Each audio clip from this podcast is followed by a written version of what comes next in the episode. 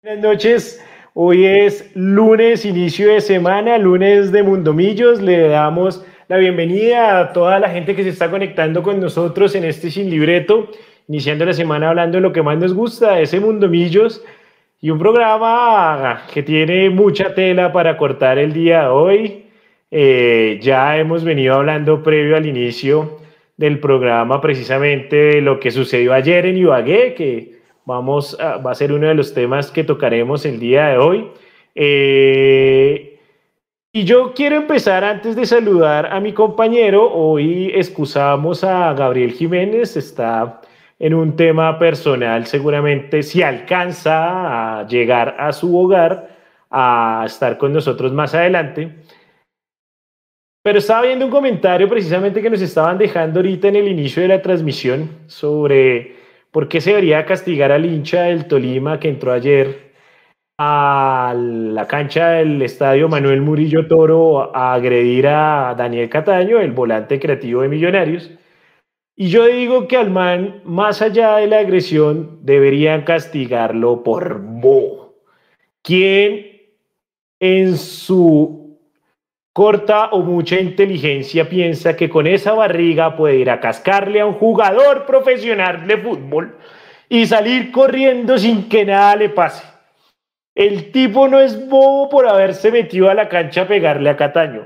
El tipo es bobo porque pensaba salir corriendo y que un jugador profesional con un estado físico 10 veces mayor al de él no lo iba a alcanzar.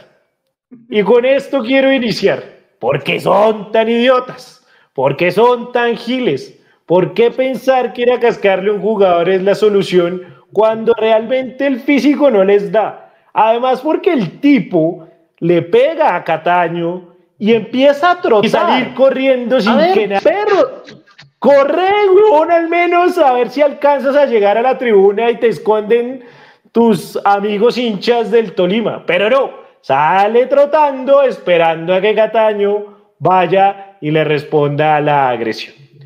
Esto no debería pasar en ningún estadio de Colombia, pero si usted, señor hincha, y espero que nunca lo haga, pero si en algún momento piensa hacerlo, por favor, asegúrese de tener el estado físico suficiente para que el jugador no le alcance y le devuelva el golpe. Leandro Velo, buenas noches, ¿cómo vamos? ¿Qué tal? Buenas noches para todos, los internautas también, las internautas para absolutamente todos los que componen este sin libreto de Mundomillos. ¿Sabe una cosa que hay que aplaudirle a este muchacho Alejandro Absalón? El optimismo de, querer salir corriendo y no ser alcanzado. Tiene una fe impresionante ese muchacho. En serio. Pero a ver. Sí, o sea, tiene una fe impresionante. O sea, él entró y nunca le importó si lo encontraba, no sé, Montero. Es más, ¿qué tal que hubiera pasado eso en incidental? El, salvaje, el salvaje roja le da una caricia. No, el salvaje roja. El salvaje roja lo manda en muletas para la casa fácilmente. o sea, señor hincha, asegúrese de que si va a pegarle a un jugador en una cancha, tener el físico suficiente eh, para no ser alcanzado. Como dice a Mauricio Vanegas, lechona, lechona, lechona, lechona. Creo que ninguno de nosotros tiene el físico, pero yo jamás en la vida me pondría a pegarle a un, eh, a un jugador de fútbol sabiendo que tiene 10 veces más velocidad que yo. Nico Molano, por allá en el fondo, lo escuchamos, ¿cómo vamos? Hola, hola, ¿qué tal a toda la audiencia? Ah, ¿Cómo van? Ya, ya lo escuchamos. Todo bien. ¿Cómo va la causa? ¿Cómo, ¿Cómo le fue ayer? Cuéntenos. No, bueno. Sé que estaba allá. Ayer todo tornó de ser un día normal, donde no, yo creo que nadie notaba las señales de que algo así pudiese pasar. Ya cuando, después de que sucede todo el hecho y todo el borbollón, uno dice, oiga, venga, desde octubre ya se venía viendo esos, esos actos de intolerancia entre la hinchada del Tolima y Cataño. El, cuando llega al Hotel Cataño también lo, lo putean y Cataño ya empieza a reaccionar.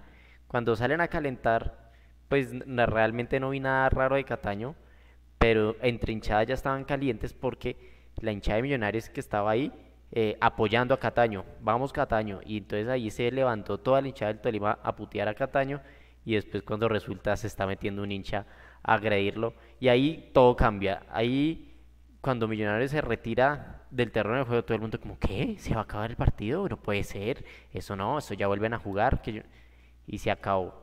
Y así con eso empezó una noche eh, atípica que va a dejar sin dudas un precedente a usar.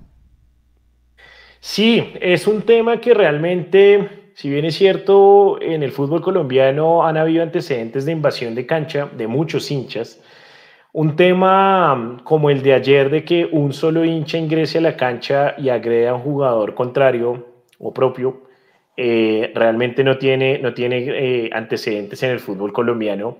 Y además también va a sentar un precedente en cuanto a la sanción que se imponga, ya sea para Millonarios o para el Tolima. Porque lo de Cataño, ya de entrada se sabe que al menos van a ser cuatro fechas, eh, porque el reglamento lo dicta así. Eh, y nos puede parecer injusto, pero en esto Wilmar Roldán apeló al reglamento y no tiene, eh, se puede sentir como si fuera una injusticia, lo es desde cierta perspectiva, pero es el reglamento. Y en ese sentido, Cataño se ciña al reglamento, se debe ceñir al reglamento como jugador profesional de la liga. Em, y en ese sentido, seguramente él aceptará y tendrá que eh, asumir la consecuencia de, de lo que hizo y fue responder. Entiendo, todos somos humanos, no voy a criticar ni voy a juzgar a Cataño por el hecho de haberse ido a, o haber querido devolver el golpe para, creo que para ninguno de nosotros es chévere estar de espaldas y recibir un golpe, además de una manera tan cobarde, porque es una de las cosas que más em, provoca indignación de lo que sucedió ayer y es la manera cobarde por la espalda. Eh, eso es de poco hombres, decían los abuelos. Eh, de poco hombres es atacar por la espalda. Pero pues sabemos que ese es el reglamento y ni modo. Además que no sé, tocará preguntarle a los historiadores del fútbol colombiano si es la primera vez que un jugador es expulsado antes del inicio de un partido, porque es más común que sea expulsado después de un partido, pero creo que también son pocos los antecedentes de jugadores expulsados antes del pitazo inicial. Sin embargo, el presidente y el, y el tema va a ser historia dependiendo de cómo el comité de disciplina de la DIMAYOR eh, juzgue tanto a Millonarios o al Tolima. Porque ese es nuestro primer tema del día y es precisamente a la luz del reglamento qué puede pasar. Y las opiniones están divididas. Obviamente desde el Tolima están argumentando, como muchos de ustedes ya saben y lo dijo su presidente Camargo, un tipo al que pues básicamente se le nota la falta de experiencia dirigiendo un equipo y pues no, no lo culpo tampoco, siempre obviamente el Tolima detrás del senador Em, pero él, pues obviamente aduce que eh, Millonarios abandonó eh, el partido, que abandonó la cancha y que básicamente el partido sí tenía eh, garantías de seguridad dadas por el comandante de policía y por Wilmar Roldán, pero que pues ellos van a reclamar los puntos precisamente por eso. Ya lo del tema de que es que Cataño a la hinchada y le hizo y no le hizo y le dijo y no le dijo, pues hermano, si ¿cuántos habían ayer en, en Ibaguénico? ¿20 mil personas? ¿25 mil personas? No sé, Leo, ¿cuánto le cabe el...? No, no tengo, no tengo ese dato.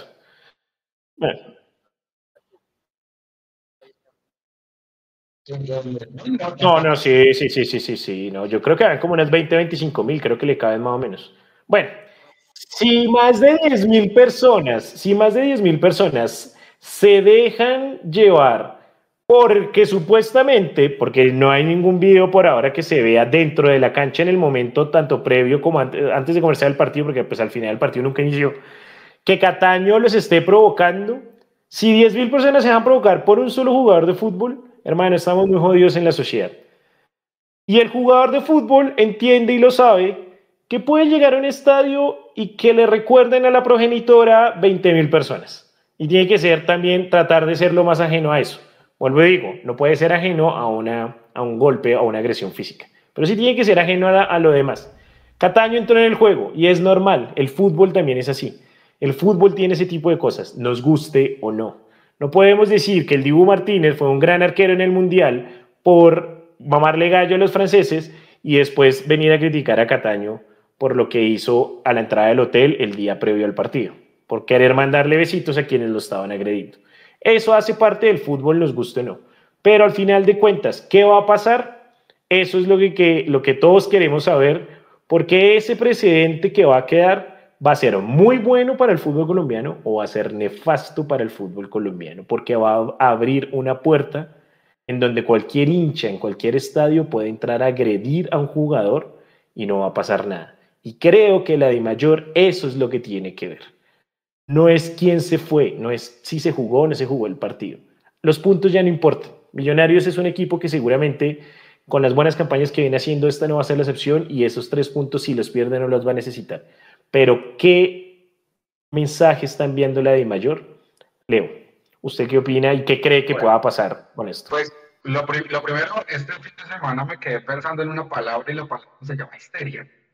Y como nos encanta eh, volcarnos a la histeria, pues en este caso fue completamente colectiva.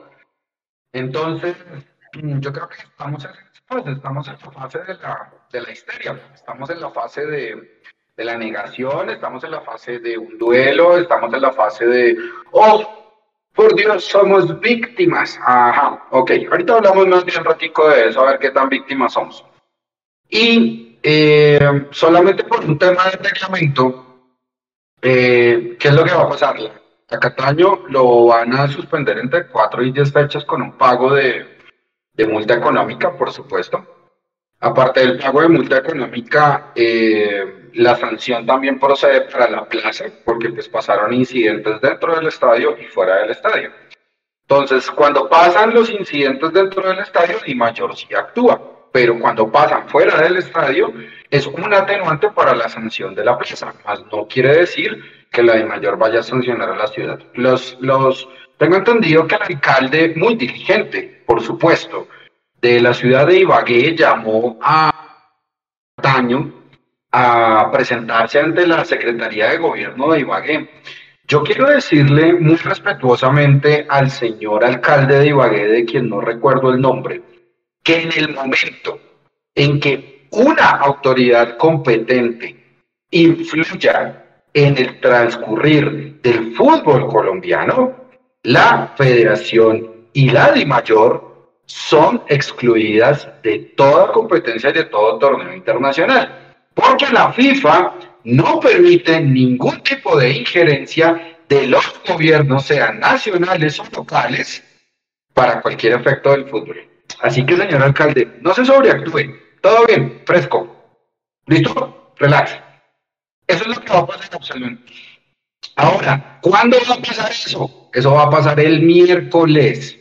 La comisión de disciplina, que yo sepa, no se reunió anoche Tampoco se reunió hoy, se va a reunir mañana, porque todos los boletines de sanciones salen son los miércoles. Entonces vamos a tener un poquito más de histeria colectiva de aquí al miércoles y por supuesto a todos los programas de televisión, radio, analices de la moral, de la ética, de lo público de este país, dando cátedra y nora sobre qué es lo que se debe o no se debió hacer.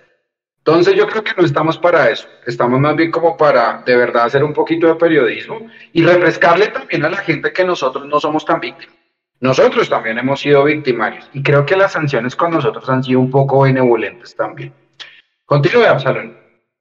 Hay un tema, Leandro, y es que, ah, en efecto, esto, esto es un tema que, como, como decía inicialmente, tenía unos antecedentes no iguales sino de invasión de cancha. Lo hemos vivido nosotros. Recordamos el incidente ante Atlético Bucaramanga de hace unos años. Ahí está, Chico, por ahí está la foto, por favor. En donde, en donde precisamente eh, el Estadio El Campín fue sancionado. Uno entiende por momentos cómo el hincha se puede poner agresivo por ciertas situaciones.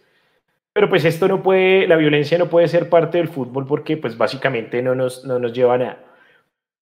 Yo voy al mismo tema eh, con, el, con el que iniciaba y es, más allá de lo que pase con Cataño, no van a sancionar, está dentro del reglamento, no, eso no me preocupa. Cataño pagará su sanción, cumplirá sus fechas, volverá a jugar. Lamento el tema de que tenga que ser suspendido desde el punto de vista en que estaba esperando verlo jugar, venía motivado luego de una gran pretemporada y luego de, en efecto, ahí está 2016, eh, la invasión de algunos hinchas de millonarios a la cancha.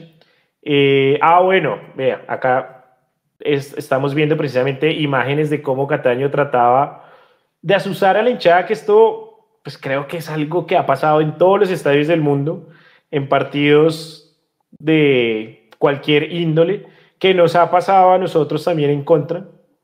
Estamos viendo eh, algunas de las imágenes precisamente cuando Millonarios ha sido víctima, pero esto no puede generar violencia. ¿sí? O sea, de la provocación y del madrazo desde la tribuna a salir a golpear a un jugador hay mucho trecho y uno sí esperaría que por lo menos la plaza sea sancionada de manera ejemplar.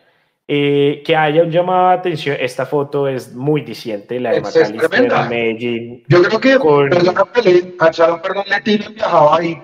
Creo que el que hacía así de Tolima es Julián Quiñones, el capitán que respaldó a Millonarios en el campo de juego, ¿cierto?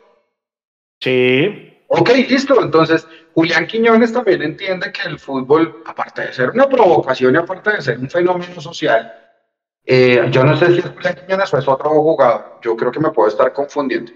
Sin embargo, eh, ¿cómo? No, no. Ah, ok, perdón. Sin embargo, eso se parte no del folclore del fútbol, sino de las cosas que pasan dentro de la cancha. Eso no tiene nada que ver. Otra cosa es que Calister ahí mostrando una navaja. ¿Se, acuerdan de ese, de ese caso, de ese elemento? Creo que fue en Medellín. Si no, estoy mal, y no importa, y no, importa la plaza. y saben una la, la plaza no importa. Y les voy a decir por qué la plaza no importa. Con todo el respeto, si se está viendo gente de fuera de Bogotá.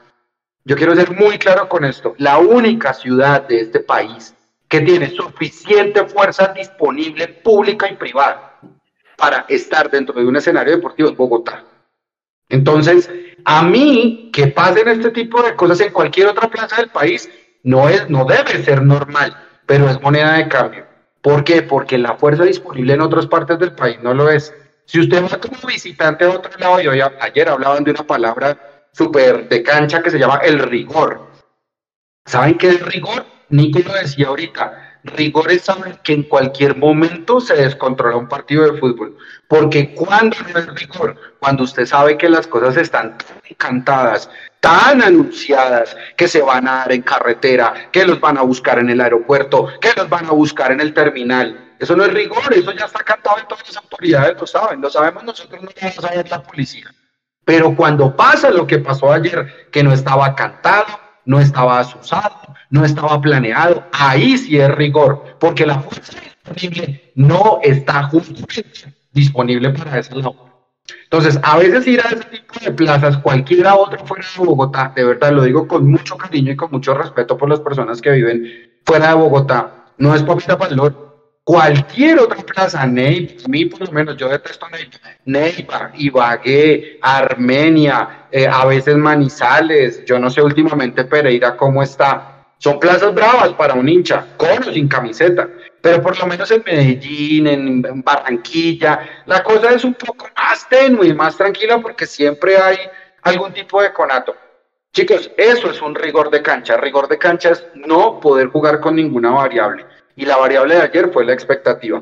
Que Cataño haga así, hermano, eso es parte del fútbol, sí, pero también está mal provocar. Viejo, ya párela, en serio, o sea, ya pasó lo del penal, ya pasó lo de lo que pasó con Nacional, todas esas vainas, y usted se puso a decir, y luego no dijo, y luego esto, y luego lo otro, viejo, usted ya ofreció excusas, salga de ahí, no pasa nada, hermano, salga mentalmente del Tolima porque usted está en Millonarios, Cataño, ya está, y por ahí vi una imagen, y con esto cierro la, la intervención, por ahí vi una imagen de Cataño hablando con, con Alberto Gamero a la llegada del plantel desde Ibagué, Estaban sentados en el, estaban sentados en el, eh, ¿cómo se llama esto? En donde dejan los equipajes y la cosa, y la gente le pedía fotos y no sé qué.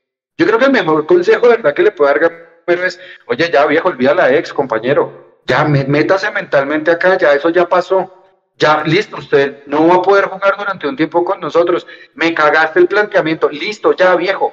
Pero que esto también le sirva a él de escarmiento y de lección para dejar atrás todas las cosas malas que le iban a pasar, hasta amenazado de muerte estuvo. Acá pasó también con Diego Corredores Manizales. Tuvo que salir de la dirección técnica, lo amenazaron en el estadio y le llegaron a la casa. Y así de para atrás, y eso no es solamente con. Muchachos, por favor, yo no le puedo pedir cordura a la gente cuando yo tampoco he sido cuerdo, y aquí me pongo en primera persona. Sin embargo, ojalá entendamos más adelante con los años, con la experiencia, con la cancha, con lo que quiera, que esto es un espectáculo, no es la guerra, por favor.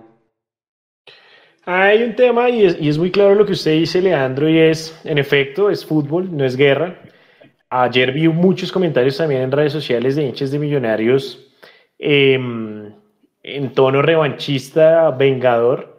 La idea es bajar un poco las revoluciones. Cataño es un jugador con mucho talento, pero al mismo tiempo también es, es de esos jugadores que se calienta rápido, que tiene ese carácter eh, que es normal en muchos de esos buenos jugadores. Eh, muchos grandes jugadores de la historia igual lo tenían. Eh, Maradona, Zidane en una final de una Copa del Mundo. Ojo, no estoy comparando a Cataño con ambos, no, no, no me malentienden. Pero a lo que hoy es precisamente que es errar es de humanos. Cataño erró, va a pagar. Lastimosamente va a afectar a Millonarios. Pero no nos quedemos solo en Cataño. Y era lo que les decía inicialmente. Esta sanción, sea cual sea, va a sentar un precedente. Si la sanción favorece a Millonarios, como muchos esperamos, por ser el equipo agredido, va a mostrarle a muchos hinchas de esos que piensan que meterse a una cancha a agredir está bien y va a hacerlos pensarlo dos veces antes de realizarlo. ¿Por qué? Porque se van a dar cuenta que la ley no va a ser eh, flexible en ese tema y que las sanciones a su equipo y a su plaza van a ser ejemplares. Mas, sin embargo, si la sanción sale a favor del Deportes Tolima, como el presidente de este club lo ha solicitado, por el retiro de millonarios de la cancha, va a ser nefasto el precedente, porque va a hacer pensar a muchos hinchas del fútbol colombiano y de cualquier club que meterse a la cancha, agredir a un rival, eh, va eh, o va a permitir o, o, lo que va a pasar es que el equipo agredido no se pueda retirar, pensando en los puntos. Ayer hubo una voz muy cuerda después de lo que pasó y fue la voz de nuestro capitán David Silva, cuando decía que hay que sentar un precedente para que la sociedad entienda que la violencia no es el camino. Más allá de los puntos, volvemos a decir, más allá de los, puntos no importan, son tres puntos, no son recuperables, no es algo que en la liga vaya, estamos empezando hasta ahora, no, no es algo que nos va a hacer falta, pero sí hay que sentar ese precedente de sociedad. Hay que hacerle entender a la gente que meterse en una cancha a agredir tanto a un contrario como al propio equipo, como ha pasado y ha pasado con la hinchada de millonarios también, no es la solución. La violencia nunca va a ser la solución, menos en un país tan violento como el nuestro. Sí, claro. Tal vez, tal vez, por eso es que pensamos que es normal. Veía un comentario que decía que en Argentina pasa y no pasa nada. No, sí pasa. Y ha pasado que por lo menos las hinchadas visitantes durante años no podían asistir a los estadios. Y ha pasado que más allá de eso, la sociedad argentina también ha dicho no más. ¿Sí? ¿Por qué? porque el fútbol y la violencia no se deben mezclar. Está bien la pasión, está bien uno gritar, está bien uno hasta mentarle la madre al rival porque hace parte del juego.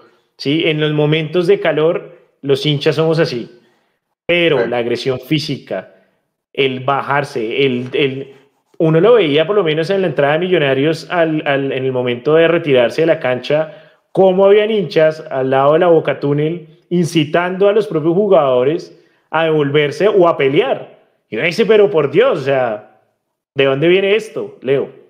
No, y gracias porque la mejor decisión para después de tu tercer partido. No solamente la no, porque es que en el momento en que ellos van empezando y usted le pegó al perrito eso, es que también el que se deja provocar es pues, eh, perdón, Juan Pablo Vargas. Ya los jugadores están mentalmente idos del partido. Le acaban de pegar a un compañero y como si fuera poco Leo Castro también va a buscar a mentarle al madre, a insultarlo, a decirle te espero afuera y 50 mil cosas que se pueden decir con las pulsaciones. Mira que yo estuve preguntando, yo estuve preguntando y ya, ya voy a, a Leo Castro. Yo, yo quiero tocar otro tema, to, tocar, reforzar una cosita que usted dijo. Una cosa muy diferente es un jugador de fútbol que tenga temperamento, como lo puede tener Cataño, como respondió ayer, porque respondió de forma temperamental. Y otra cosa muy diferente es que un jugador tenga carácter. Y allá voy con el segundo ejemplo. El segundo ejemplo es Leonardo Castro. Yo no lo voy a exculpar, él no tuvo nada que ver, no tiene velas en este entierro, no lo van a sancionar. Por favor, señores, calmen, señoras y señores, calmen la histeria. A León no le a pasar nada, no hizo nada. Pero sí pregunté en Medellín y me dijeron que Leo Castro, una de las razones por las que sale también del Medellín, es porque era un jugador bastante pataletudo. Y a veces cuando usted hace pataleta, eso también le juega en contra tanto del carácter como del temperamento. Qué buena decisión que Millonarios también se haya retirado del partido porque Juan Pablo Vargas en cualquier momento se iba a las manos con ese jugador ahí al lado. El partido iba a empezar muy caliente. Claro, entonces... uno veía a Ginás salido de casillas. Ginás fue uno de los más firmes en decir no jugamos. No, y, Correcto. Y, Nico, sáqueme de la duda, sé que estaba ahí eh, cerca al, al, lugar de los hechos. Eh, en las, en las imágenes de la televisión llega un momento en donde se reúne el equipo conversando, luego de la conversación con, con Roldán, eh, discutiendo, debatiendo si se iban a ir o no se iban a, retirar del, del partido. Y, y, parecía que las opiniones estaban divididas.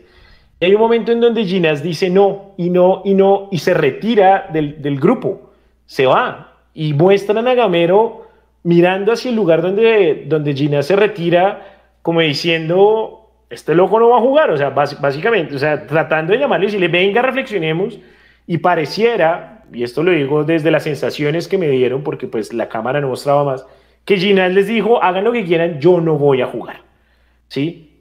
Básicamente no, no tengo las garantías y siento que desde ahí y desde la posición de McAllister, el equipo dijo, en efecto, no. Yo sentí por momentos que Gamero lo quería jugar. Tal vez Estoy por el respeto, por, tal vez por el respeto que le tienen hinchada del Tolima, él fue un técnico ganador allá, eh, tal vez el respeto también a su colega Hernán Torres, que además es ídolo acá. Hay muchas cosas entre Tolima y Millonarios en común hoy en día, técnicos, jugadores, pero eh, incluso en algún momento en la transmisión se muestra cuando Gamero, inocente un poco, sí, ingenuo también un poco, pero bueno, el profe igual tratando de arreglar las cosas, le dice a Roldán, listo, jugamos, pero me deja poner a Cataño. Y el mismo Roland le dice, no puedo, no, no puedo pasar por encima del reglamento. Y era obvio, yo, en ese momento pensaba, no lo voy a dejar jugar, o sea, ya lo expulsó. Gamero pidió nunca, la cosa más imposible que podía pedir en ese momento. nunca en la historia un, técnico, un árbitro se va a retractar de una roja si no es mediada por el bar, un ejemplo. ¿Qué? El chato, el chato Velázquez cuando expulsó a Pelé. No, pero el chato nunca se retractó de la roja, el chato prefirió retirarse y para que volviera a pelear porque lo, hicieron, retractarse a la no la retractó, no, jamás la retractó y no diga eso que el chato Velázquez viene y le jala las patas.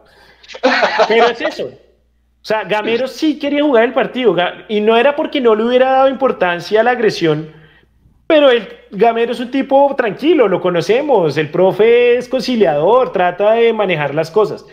De otro, no sé, yo, yo ayer lo pensaba un poco como, y si no hubiera sido Gamero el que estuviera en los bancos, sino el mismo Hernán Torres, que ayer tenía una cara de cómo puede estar pasando esto, siendo el, el técnico local. Y al final de cuentas, y bueno, y para, darle la palabra, ya, ya leo y se la damos primero a Nico eh, para que nos cuente cómo lo vio desde allá. Gina se retira y se va y básicamente les dice, hagan lo que quieran, pareciera que les dice, hagan lo que quieran, yo no voy a jugar el partido, no tengo las garantías. Y ahí creo que el equipo se convence y los jugadores se convencen y dicen, y el profe Gamero se le dio una cara de, no puedo hacer más, o tengo que apoyar a mi equipo. ¿Usted cómo lo vio desde la tribuna? Sí, estaban claros los, los puntos de vista de los que estaban en la reunión, porque también tocaba estar atento de lo que decían. Y, y cuando Gamero dice eso, pues lo primero que proyecta es de que no sabía qué hacer con la situación, como así que volver con, con Cataño. Realmente no sabía qué hacer con la situación. Eh, Roldán, ni se diga. Roldán simplemente parado ahí, no pedía nada. El presidente del Tolima y, la gente del Tolima querían que se jugara y juraban de que habían garantías. de que eso fue un hecho aislado y que habían garantías. Y en Millonarios, eh, gracias a la decisión de Ginás y de McAllister, estaba esa posición de que, de que no se debía jugar por el acto de violencia. Que a la final yo creo que se escogió la mejor opción pese a, tanta, a tanto revuelo y ese afán de, de, saber, de decidir, porque es que era eso, eh, la presión de que, bueno, ¿qué van a hacer? ¿Qué van a hacer? Y, y, siempre era la pregunta de los periodistas, de los hinchas, ¿qué van a hacer? ¿Para dónde van? ¿Para dónde van a coger? Y ese fue el ambiente durante hora y media. Sí, realmente ya, ya llegó un momento en donde siento que fueron los jugadores de Millonarios los que tomaron la decisión. El profe trató de intermediar lo más que pudo, pero no se puede ir en contra tampoco de sus dirigidos. Es el líder del equipo y, y obviamente los iba a apoyar. Vi también, eh, o lo que se alcanzó a ver en la transmisión, obviamente a, a Enrique Camacho, el presidente de Millonarios, también eh, ofuscado por lo que sucedió. Estoy de acuerdo con usted, creo que fue la, la mejor decisión fue haberse retirado, por también por algo que decía usted, Leo, y era haber jugado el partido así, ya entrada era tener que poner a alguien en reemplazo de Cataño, porque el reglamento sí lo permitía, Millonarios no iba a jugar el partido con 10, lo podía jugar con 11, pero era ya echar al traste el trabajo de toda la semana. Ah, creo que muchos esperábamos, voy a ser sincero y lo digo como hincha, pues yo sí esperaba que Cataño, con todo lo que estaba pasando, se echara el partidazo, les pintara la cara y les gritara un gol en, en, en el Murillo Toro pero pues se dejó calentar antes de. Eh, y oportunidad, pero es que yo creo que así, así no hubiese respondido. O sea, bueno, si, si Cataño no respondía, entonces se jugaba el partido. Sí, bueno, a, menos de que, creo que hay los, mismos jugadores dijeran también. De todos, y es cuando saca la roja. Sale la roja. Exacto, sí, ahí cambia todo. Ahí cambia todo. Si Cataño no le responde, seguramente el, el, el tipo lo lo retiran al, al, al, señor este, barriga prominente, eh, lo retiran y el partido se juega, obviamente con, con, con, un ambiente pesado, pero Millonarios, este equipo de Gamero, sabe jugar esos partidos. Eso, eso es algo que Millonarios tenía en deuda desde hace mucho tiempo y que un tiempo para acá, de unos años para acá, con Russo, con Pinto, ahora con Gamero, lo ha sabido hacer y es eh, jugar en las plazas calientes, que por sí esto es un tema que ya hablaremos más adelante, em, y, sacar adelante los partidos. La roja, en efecto, Nico, condiciona y vamos a ver, vamos a ver qué, qué, sale la de mayor. Leo. No, yo, yo quiero decir varias cositas. Uno, eh, la verdad, creo que hace rato no lo hago, pero pues yo también analizo árbitros. Yo la verdad ayer quedé profundamente consternado y preocupado por la actitud de, la actitud de Wilmer Roldán. Y primero, eh, reglamentariamente lo hizo muy bien, o sea, sabe que lo tiene que expulsar, le pone la hoja, inmediatamente hace la, la cuestión de lo pueden cambiar, entonces pues ahí está Larry, está, está otro y demás. Pereira ya estaba para eh, entrar, o sea, sí, sí, sí, sí, no, estaba ahí. perfecto, perfecto. Ahora, eh, también Roldán le dice le dice, se nota como tal en leyéndole los labios, le dice a Cataño antes de sacarle la roja, es que usted no puede hacer eso. Sí, le, explicó por qué lo estaba echando. Le, dijo, no, lo tengo que echar. Ahora, lo tengo que echar. Ahora, Nico no me va a dejar mentir en esto que voy a decir, y si miento, por favor, Nico me corrige inmediatamente. Wilmar Roldán tomó el celular en el estadio, ¿sí o no? Sí, estuvo un buen y, en la, imagen se ve claro. Ahí echando. A Wilmar Roldán lo llamaron al a un celular y él tomó el celular. Sí, correcto. eso fue algo raro. Eso fue algo raro. No, y, en, la transmisión de televisión se ve a Wilmar Roldán hablando por teléfono. varios Voy para allá, porque es que yo, yo no había alcanzado a llegar a ver la transmisión, yo iba escuchando por Mundo Millos. Y justamente porque lo estaba escuchando por Mundo Millos y les creo, vuelvo a confirmar esa información. Acá se juega y esa fue la orden que le dieron a Roldán. Y la orden de Roldán era calmar todos, permitir el cambio que reglamentariamente está bien hecho, pero el partido se jugaba como fuera. Y eso está mal de parte de un árbitro. Un árbitro en estos momentos al día de hoy como Wilmar Roldán sabe, lo sabe, que más allá del negocio también está Y es muy fácil para un árbitro, y esto sí lo digo con pleno conocimiento, cuando un hincha toca o agrede a un árbitro es mucho más delicado que si lo hace con un jugador. Eso es mucho más grave para acá, para la federación. A los árbitros acá ni siquiera los protegen, los sobreprotegen. Y sobre ese manto sagrado que tienen ellos, es que Wilmar Roldán sabe, porque lo llamaron al teléfono, de que el partido se debía jugar. Eso, sumado a que él, Wilmar Roldán, minimizó la agresión a Daniel Cataño, es un indicador claro de cómo se maneja el fútbol en este país. No solo por llamadas telefónicas, sino que acá siga, siga, juegue, juegue. De verdad, se juega como se vive. Qué mal Roldán, en serio. No tener los pantalones suficientes para decir, muchachos, no podemos hacer esto. El árbitro que tiene que hacer, llamar al comandante, como lo hizo, hablar con él, eh, supuestamente que hay garantías. No, viejo, se te escapó el más corto, se te escapó el más corto del rebaño, se te escapó el lechón más corto del rebaño que fue a pegarle a Cataño. Entonces no me digas que el operativo ahora sí lo puedes controlar, porque no pasó. Si pasa uno es como si hubieran colado 10 mil. Es exactamente lo mismo. Y lástima que a Macalister le faltó decirle eso, señores, que a este se le escapó uno. Entonces no hay tu tía que valga en este momento. Muy mal. Yo, yo la verdad quedo con un sabor de boca terrible por Wilmar Roldán. Y como es la vea, el informe de Wilmar Roldán es el que puede sentar el precedente de lo que vaya a ser la comisión disciplinaria. ¿En manos de quiénes estamos, por Dios? El tema con Roldán Leo es que antes de la llamada, precisamente a la que usted hace referencia, vaya usted a saber quién lo llamó directamente. Eh, el tema sí pasa porque Roldán hizo todo lo posible para que el partido se jugara. Y lo digo no solo por lo que usted menciona de haber minimizado el incidente cuando le dice a McAllister, pues es que menos agradezcamos que no entró con un puñal, sino que solo le dio un puño. No, Roldán, el puño, el puñal o lo que sea es una agresión. No, no se justifica un hincha ingresando a una cancha de fútbol a agredir a un jugador. ¿sí? O sea, entonces lo tiene que matar pues para que armemos el, el, mierdero y perdónenme la expresión. No, se tiene, o sea, se tiene que hacer respetar la cancha. Y dos, Roldán le dice a McAllister, el, el comandante dice que tiene, que le da las garantías. Cuando Roldán lo primero que tiene que hacer es, señor comandante, yo no siento que hayan garantías porque ya se les metió uno. Se les metió uno. Se les metió uno y además en el video y en las fotos consta cómo solo había un policía persiguiendo al agresor. ¿Sí? Ya luego llegaron dos o tres y es el video en donde se muestra la salida y los hinchas desde la tribuna aplaudiendo. Pero en ese momento solo había uno. Vaya usted, métase una persona en la Premier League de Inglaterra y detrás del man hay cinco al menos correteándolo. Salen cinco. Entonces ahí es donde uno dice, ¿tendremos que volver a la época de las vallas en los estadios? ¿De las rejas? Espero que no. Yo espero que no. Habíamos hecho hace 10 años, en un poco más, con el Mundial del 2011, el Sub-20 en Colombia, un paso gigantesco y era quitar las mallas de los estadios y es una machera porque se ve una berraquera y uno siente el fútbol ahí.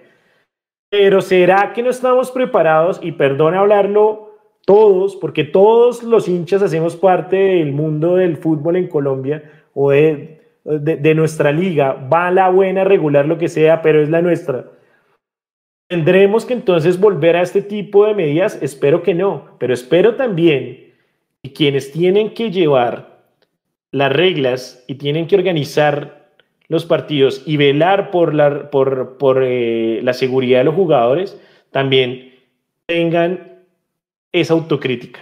Y el primero tiene que ser Roldán, no por la expulsión. Lo hizo bien, perfecto, tenía que expulsar y además se lo dijo. Lo tengo que echar, weón. Lo tengo que echar porque usted no tenía que responder. Sí, respondió. Sí, todos responderíamos. Yo, a mí me pegan en la espalda, hermano, y que corra, weón, porque si no, si lo alcanzo, hasta ahí llegamos. Pero pues es un jugador de fútbol. Hay niños en la cancha, hay niños en las tribunas. Es un espectáculo, está transmitido por televisión. ¿sí? Ahora, afortunado, Cataño también, y, todo esto por una razón. Se transmitió en vivo. Miren, señores de Win, la importancia de transmitirlo y no quitar la imagen como normalmente hacen. Miren la importancia, porque se identificó fácilmente al agresor porque fue en vivo, o sea, yo lo estaba viendo y me levanté de donde lo estaba viendo y dije, pero ¿cómo es posible que esté sucediendo esto? Porque justo la cámara estaba en Cataño porque el productor de Win sabía cuál era el tema y sabía que ese era el foco de lo que estaba sucediendo en ese momento. Pero sí señores de Win, lo importante que es mostrar, porque se puede identificar e individualizar a los agresores y no mostrarlos por allá, o sea, entonces alejar como si nada pasara, esconda, tape, barra por debajo de la alfombra. Leo. No, eso, eso que usted acaba de decir es importantísimo. Lo que pasa es que como acá nos gusta no solamente barrer debajo de alfombra, sino también tapar todas las cagadas que hacemos. Pues esa facilidad se da, es porque como todo está me tapen y nos gusta mostrar lo lindo de la liga, precioso. Pero cuando pasan ese tipo de cosas, ahí está la importancia de, no del comunicador, ni siquiera del periodista. Ahí está la importancia de tener una cámara adecuada. Así es la vida. Hay cámaras para todo, pero después nos terminamos enterando en redes sociales. Porque el miedo a mostrar la violencia también por parte de Will. Si eso es lo que somos. Somos, una, somos violentos, somos agresivos, somos personas que, mostrar, Y hay que mostrar a los agresores y claro, por supuesto. Este tipo salió en vivo y en, exacto, en vivo y en directo para todo el país y a los 10 minutos en Twitter ya la gente sabía quién era ya se sabe, ya habían trinos que si el señor se llama tal, hace parte de tal, estudia en tal lado, hay que, listo. Hay que quitarle, hay que quitarle ese miedo escénico a dejar de mostrar las cosas que no somos en el afán de mencionar o mostrar lo que no somos. Porque ese es el afán justamente del canal licenciatario del fútbol profesional colombiano. Mostrar justamente lo que no somos, mostrar todo menos importante y esa es una de las cosas importantes. Oiga, me quiero detener un momentico en el presidente del Tolima, porque hay una cosa que también, pues, entiendo eso, eh, es una vaina muy jodida cuando uno convive con un papá que fue muy, o sea, que fue no, que en el caso, pues, el mío sigue vivo, pues es muy jodido también calzarle la camiseta al papá, es muy jodido. Y yo lo entiendo, y yo lo entiendo mucho, y lo entiendo mucho a Camargo Jr., que pues, no, no conozco, no recuerdo el nombre de él, yo creo que siempre pues, habrá la comparación con él, sin embargo, eh, va a ser cumplir el reglamento. Y eso está bien también de parte de un dirigente. Millonarios se metió en una, en una vía mucho más jodida de transitar y es hacer las cosas con lo que no tienen todos los dirigentes del fútbol colombiano y está en el sentido común. Y ese sentido común, el que mostró, por ejemplo, Enrique Camacho, el que mostró, por ejemplo, Macalister Silva, el que mostró el mismo Julián Quiñones siendo capitán del Tolima para decirnos que hay que defender a nuestros compañeros. Hermano, acá, uy, ¿qué pasó? ¿Por qué? ¿Qué pasó? Me quedé solo, me quedé solo, me quedé solo, me quedé solo y partido por la mitad, qué horror. A ver, a ver, a ver, a ver. Pasó Absalón. Ah, ya, ya volví, ya volví, perdón. un pequeño problema. Alguien pisó un cable. problema. Entonces, mostrar eso, lo que pasó con Enrique Camacho, que tomó Millonarios, o repito otra vez, Millonarios tomó el camino más largo para hacer las cosas bien, y es perder puntos, perder un jugador, eh, más allá de las sanciones sociales y demás. Tolima va por la fácil y ellos les van a dar los puntos, tranquilícense por eso. Que si el señor es bueno, malo, regular, ni sombra del papá, es un corrupto, es un señor que no sabe de fútbol, sí, todo lo que ustedes digan y quieran está perfecto. Pero parte también del precedente de lo que está haciendo Azul y Blanco es mostrar también una decencia que en algún momento no tuvimos, hay que decirlo, que a veces no tenemos, también hay que decirlo, pero parece que ese es el camino corporativo y ese camino se demora un poquito más. Entonces, para que lo tengan claro. Y otra cosa muy importante, por favor no se les olvide esto y tomen atenta nota. Todo lo que dijo hoy Enrique Camacho en Caracol Radio, protegiendo a millonarios de las agresiones de otras personas. Y mírenme muy bien cuando les vaya a decir esto. Todo eso que acaba de decir Enrique Camacho también aplica para la hinchada de millonarios. Todo, al pie de la letra. El día que nosotros, millonarios, buenas noches, me hecho bienvenido. El día que los hinchas de millonarios se comporten mal en el estadio Nemesio Camacho del Campín y pase algo similar a lo que pasó con Cataño en Ibagué, les recontraseguro que se van a acordar de estas palabras y no va a haber parangón. La sanción debe ser peor porque el presidente de Millonarios también la está pidiendo. Es un arma de doble filo. Chévere cerrar filas en torno de Cataño, en torno del club, en torno de los activos que tenemos. Perfecto. Pero el día que los hinchas de Millonarios la caguen, perdón la palabra, el día que los, los hinchas Millonarios la caguen en el estadio, se van a acordar también de las palabras de Enrique Camacho y van a llorar mucho. ¿Y saben por qué? Porque no les va a gustar lo que el presidente va a hacer. Y es, aquí se los pongo en bandeja de plata. Pilas con eso. Entonces, el discurso es de dos lados, no uno solo. Las reglas están para cumplirlas y cierro con una frase que acabo de ver en estos comentarios. Eh, Jean-Michel Leguizamón dice, Millonarios hizo lo que no se debe hacer en Colombia, lo correcto. Correcto. Y, y lastimosamente así es. Eh, Gabriel Jiménez, ¿cómo vamos? ¿Alcanzó a llegar usted? Hola, lo estábamos esperando. Yo, muchachos, perdón la demora, ¿de qué me perdí? No, estábamos cerrando un poco el tema de lo que sucedió ayer. Usted que lo vivió al igual que Nico, eh, ahí al lado hablábamos un poco de, de qué es lo que va a pasar ahora. Sabemos que Cataño obviamente le va a caer su sanción entre 4 y 10 fechas según el reglamento, más una multa económica. Pero la gran pregunta es qué va a pasar con los clubes y ese precedente que va a quedar, que para mí si es a favor de Millonarios va a ser algo de justicia y va a hacer que los hinchas de todos los clubes en Colombia, incluyendo los hinchas de Millonarios, la piensen dos veces antes de salir a agredir en la cancha un jugador, o si por el contrario se van a ir por el, por el tema técnico del reglamento y ceñirse al pie de la letra y aquí es donde los abogados hablan normalmente de las interpretaciones y donde esta sanción salga a favor del Deportes Tolima, siento que va a ser el pésimo precedente de cara a, que muchos hinchas van a sentir que pueden agredir a otros eh, jugadores y que los clubes agredidos pues van a pensar que no se van a poder retirar porque pues va a venir una sanción encima. Entonces, creo que aquí el tema va a estar caliente. Sí, yo tengo, tengo preguntas. Como dice el asistente DirecTV, vos tenés preguntas, yo tengo respuesta. Tengo preguntas. Eh, la primera pregunta, las sanciones de, invasión a cancha acarrean suspensión de plaza, no pérdida de puntos, ¿cierto o falso? Sí, cierto.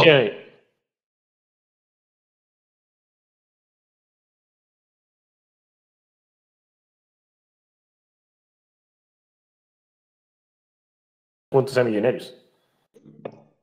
Por eso hago la pregunta porque no sé bien.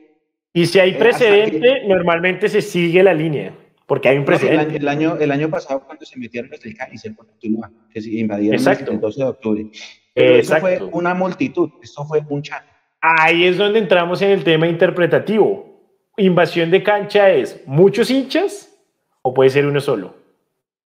Eh, eh, Invasión de cancha para mí puede ser desde uno hacia adelante. No, es que estaba leyendo yo el reglamento y en el reglamento lo que dice invasión de cancha o hay otras cosas que si nos vamos a ceñir al reglamento, nos pueden sancionar a todos los equipos todas las fechas, porque dice que trapos, que banderas con leyendas sí, total. que, y eso ya se presta para interpretación de cualquier cosa. O sea, si vamos a Medellín y Nacional saca un trapo que dice Millos pasa tu tumba, sancionenos.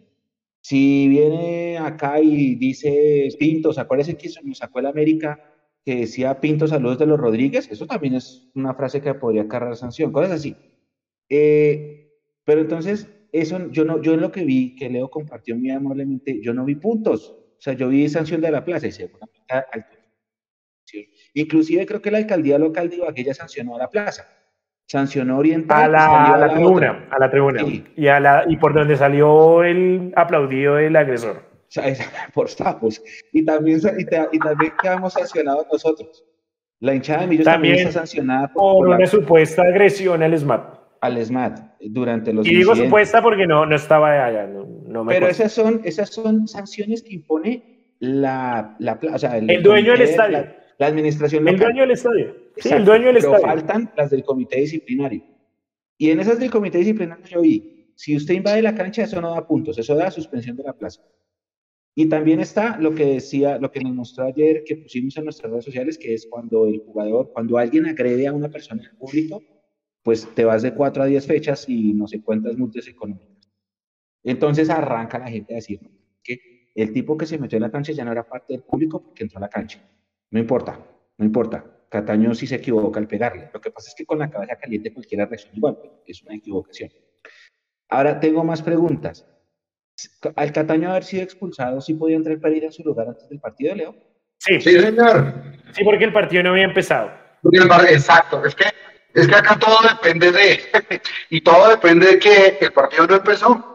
Entonces, en el momento que pita, que Ronda, que, que Ronda pita al inicio, chao, ya somos 11 contra 11, pero antes Casi que, casi que es, perdón Leo, casi que es como si lo hubiera expulsado en el banco. Perfecto, es algo muy similar. El partido no puede empezar 11 contra 10, el partido tiene que empezar 11 contra 11. 11 contra 11. Por eso, Pereira, por eso Pereira ya se estaba listando. Es más, Correcto. el mismo Roldán les, les hace la seña de lo pueden sustituir. O sea, sí. busquen el reemplazo. Sí, el mismo esa, Roldán, esa, porque esa la duda también era esa. O sea, yo creo que lo, lo que más aprendí ayer fue esa red.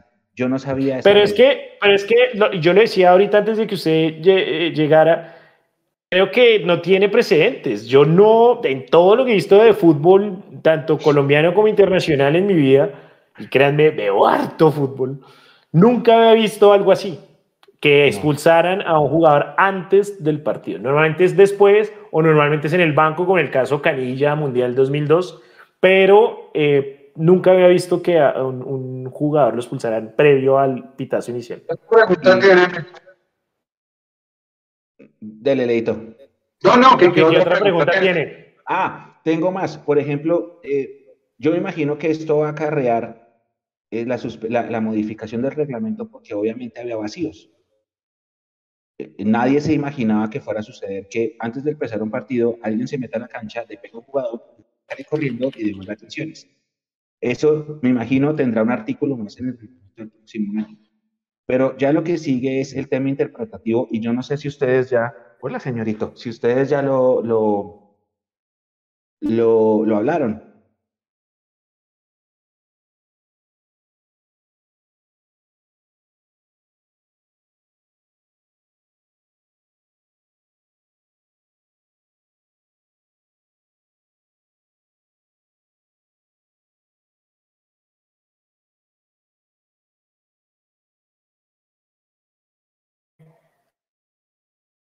Ahí ya. Listo, ya, volvimos, volvimos. Eh, okay. Qué pena, qué pena con ustedes, tuvimos un, un pequeño imprevisto. Eh, en las cámaras de televisión, eh, y además porque eh, la gente de Win ingresa el micrófono, algo que me pareció muy fair play, al César lo que es del César, para conocer qué era lo que se estaba hablando, el propio Wilmar Roldán le, les... Perdón, me fui de lo que estábamos hablando. ¿Cuál fue la pregunta? Que estaba no, haciendo. Lo, lo, de la interpretación, lo de la interpretación. Lo de el si, corte me. Si es una, si es ah, una ya, retirada. Listo. Sí, no, no, ya, perdón. Wilmar Roldán le dice al mismo Gamero y al mismo Macalister Silva, pues si ustedes no quieren jugar, yo no puedo hacer nada. Las garantías están dadas por el comandante.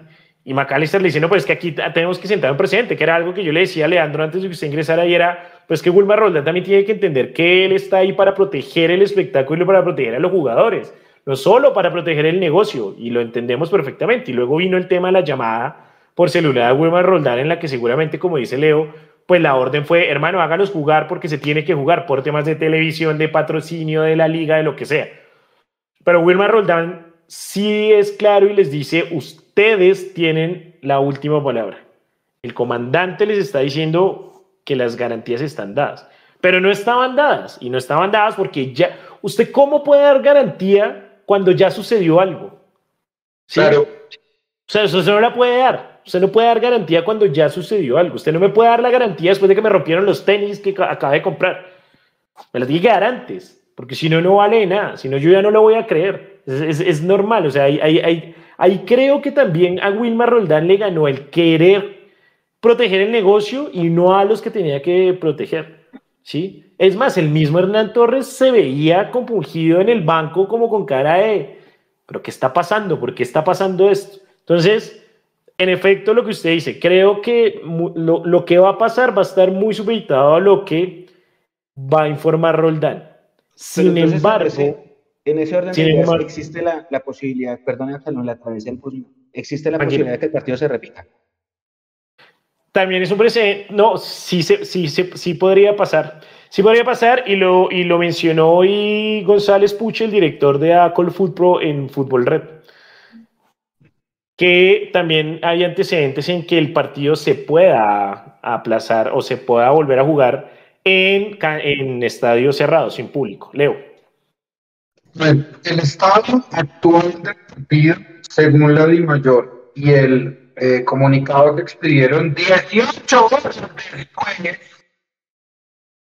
18 horas después, dice que el estado del partido es suspendido. Eso fue lo que pedimos hoy, ¿cierto? Pero suspendido es, se puede jugar. Suspendido es en pausa. Exacto. Suspendido es en pausa. Cuando- No es cancelado. No es un partido Exacto. cancelado. Correcto. Cuando es un partido suspendido. Ahora, espere, pe- pe- pero perdón Leo. Es que de por sí veamos algo. Y esto sí, jugando abogado. ¿Cuál partido suspendido? Si el partido nunca empezó. Es que, Pues que el es partido que nunca empezó. O sea, no se puede hablar de partido suspendido porque el partido nunca empezó. Correcto, correcto. O sea, el partido no empe- el, el partido no empe- eh, es más, y ahí yo creo que es más fácil entrar por ese lado de el partido se tiene que jugar porque es que el partido nunca, o sea, no fue que eh, Roldán pitó y se, me- y se metió el, el agresor, no, el agresor se metió antes. El partido nunca Claro. empezó, nunca hubo un pitazo inicial. Y hay una, y hay una cosa también importante. Uno, si el, si el estado del partido es suspendido, significa que se puede reprogramar. Eso, es, eso se cae de, de maduro. Ahora, A ustedes, les- El, a ustedes el les pasa. antecedente, el antecedente fue el River Boca de la Libertadores, ¿no? ¿Lo Y recuerdan? acá, en, El- el- y acá en Colombia también ha pasado que quedan los partidos suspendidos y, y después se terminan jugando al siguiente día. que uno, Sí. uno diría, en aras de justicia futbolística, Futbolística, debería ser así, nada debería jugarse Sin el embargo, partido. sin embargo, Millonarios al día de hoy, al sol de hoy, no tiene ningún interés de jugar ese partido. ¿Y sabe por qué se lo digo a Absalón y Mechu? Porque si fuera así, los mismos jugadores se quedan en Ibagué y dicen juguémoslo mañana. Y lo juegan a las 11 de la mañana, a puerta cerrada. Pero en algún momento se mencionó entre ayer y hoy que Millonarios quisiera jugar ese partido. Es más, a Millonarios no le interesan los tres puntos. Millonarios, por hacerlo bueno, sabe que está haciendo cosas buenas, pero no tiene ninguna intención de jugar ese partido, Absalón. De verdad, y Mechu no quiere. Y es más, no le interesa, es más, no le importa. Y no es por soberbia. Y no es por soberbia. Y no es por soberbia. ¿Y saben por qué? Porque hacer las cosas de buena forma toma mucho más tiempo. Y está bien que Millonarios no quiera jugar ese partido. Yo no tengo ningún problema. Voy a vivir bien sin esos tres puntos, que se los den al Tolima y sancionen y hagan lo que quieran. Pero Millonarios, como tomó ese camino, al día de hoy no creo que quiera jugar ese partido. Ese partido ya está tachado en el calendario Ahora, la, y sigamos adelante. sí, pero la pregunta es, ¿y si Mayor dice igual se juegue y lo reprograma? Ah, eso es otra cosa. Eso el eso partido decidirá no, mayor. no ha iniciado, el partido no existe. O sea, es que el Sí, partido no tal existe, cual. básicamente. Tal cual, pero, pero a lo que yo voy es que Millonarios en ningún momento está preocupado por jugar ese partido. Si Millonarios, si la Dimayor le dice a Millonarios se tiene que jugar el partido, eso es otra cosa. Venga, busquemos fechas, yo estoy en Copa Libertadores, eh, voy, voy a depender de una cosa y de la otra, mire cómo está el calendario, hay alguna fecha FIFA en marzo, bla, bla, bla, no pasa nada. Pero pues Millonarios ya debe decir, listo, ¿y a dónde se va a jugar? Yo les hago una pregunta, ¿se va a jugar en Ibagué, por ejemplo? Yo no creo. Porque es la No. casa del equipo local. Así No tiene nada que ver. No tiene nada que ver, Mecho. ¿Usted cree que Millonarios se va a exponer a que le rompan el puso otra vez? Pero es que él tiene, Millonarios tiene que acatar la decisión que tome la decisión. Sí, lo que pasa es que ya es un O sea, tema Lo, de... lo de River Boca fue una cosa, eh, No, un tema ya que- además de, de merchandising, pero Es que, no, sí, pero, pero a ver, lo que pido es que no nos vayamos un poquito del contexto nacional. Y el contexto nacional fue lo que pasó ayer. Si yo, más allá de ser o no dirigente de Millonarios, ¿usted cree que los jugadores de Millonarios en estos momentos no están preocupados? Digamos por jugar el partido. La de Mayor dice, muchachos, se juega. Estoy seguro que McAllister, y ni siquiera estoy seguro, yo haría esto. Se juega, pero en cancha neutral no se juega en Ibagué y no se juega en hay, Bogotá. un, hay un antecedente que apoya la- lo que dice Leandro. Y con el agravante que ese partido sí empezó y duró tres minutos. Y nunca se volvió, y nunca se terminó, que fue el Brasil-Argentina de la eliminatoria pasada. Y ese partido nunca se jugó.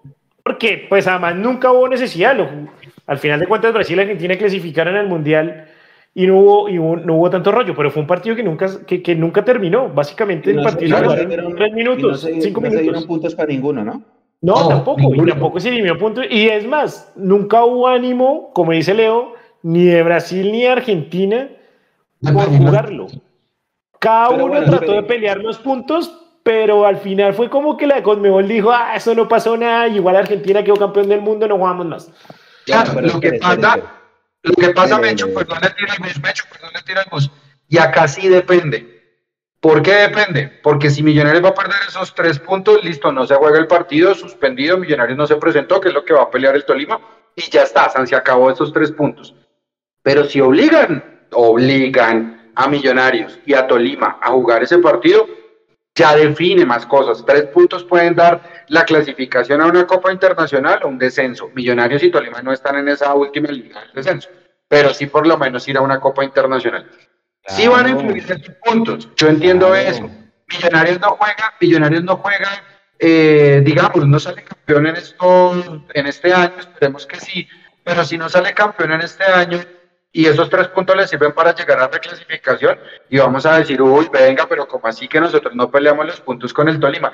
Pues hagan algo más salomónico, jueguen en cancha neutral y después de que jueguen en cancha neutral, no Ibagué, no Bogotá, jueguen, en, qué sé yo, en Medellín a puerta cerrada, si quieran, No, en Medellín no.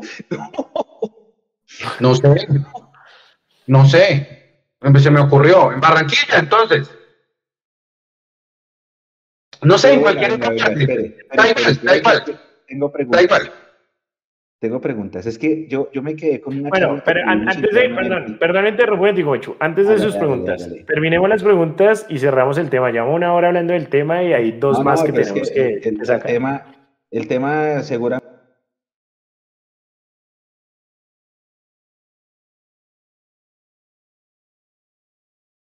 historia. Eh, venga, pero Ah, tengo, vol- tengo- volvimos, vol- vol- volvimos, volvimos, perdón, perdón. Los ovnis, los, o- los ovnis que están invadiendo Estados Unidos nos están, blo- nos están bloqueando las comunicaciones. Ofrecemos disculpas por estos cortes. Nico, dejemos mover el cuchuflí allá en la casa, hermano. Eh. Parece que el gato de Nico volvió a pasar y le jaló el cable. Sí, hermano. Eh. Mechu, sus preguntas. hay que explicarle a la comunidad que Nico está estrenando internet, que no vaya a hacer eso porque me preocupo yo. oiga, no, es que estábamos ayer teniendo una charla interna nosotros, ¿no? En el equipo. Y, y entonces eh, Leo explicaba algo que decía que los dos equipos presentan una planilla con su titular. La planilla se entrega al, al equipo arbitral, se entrega al oficial de medios de mayor, etcétera, queda una planilla oficial del partido. Pero el partido nunca empezó, que es cierto, el partido no empezó. Yo no me quiero regir del comunicado que haya puesto Di Mayor, porque finalmente Di Mayor no tiene arte ni parte en lo que pasó, eso lo va a decidirles la comisión disciplinaria. Eso es un tema de redacción que puede estar sujeto a lo mismo, volvemos a jugar a los abogados. ¿Te imaginas el mundo sin abogados? A interpretaciones. Entonces, la pregunta es, si la planilla se alcanzó a entregar, si los equipos alcanzaron a salir, se alcanzaron a formar, se tomaron la foto, sonó el boom de Tolimense, no sé.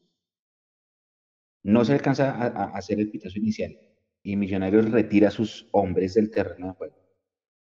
¿Se considera retirada? No. ¿O sí? Que, a Es que, es que, es que está, está, Su merced, su está bien la interpretación. Exacto, es que le- leo que, lo, lo que su papá fue árbitro, usted tuvo que haber hablado toda la noche con su papá y no, yo no, yo tengo cosas importantes que hacer. Yo me fui ayer al cine, no joda. pero, el papá pero- Leandro no le habla porque le parece hartísimo hablar con Leandro de fútbol, entonces de, no, sí, sí, o sea, yo soy un man insufrible hablando de fútbol. Pero ahí sí me queda, me queda la super hiper mega duda. eh, eso. O sea, se ¿Sabe- considera sabe- sabe no, quién le tiene es esa respuesta, Mechu? no, Wilmar Roldán. No, ni siquiera la tiene Wilmar Roldán. Wilmar Roldán es juez y pondrá lo que crea que tiene que poner. Eso dependerá de qué tan buenos sean los abogados de Millonarios. Sí, señor. De acuerdo. Tan sencillo como eso. Tan sencillo Mechu. como eso. Esto- eso- ahí ya entramos en terrenos de abogados, de esos que conocen cómo voltear las cosas o cómo acomodarlas de tal manera que se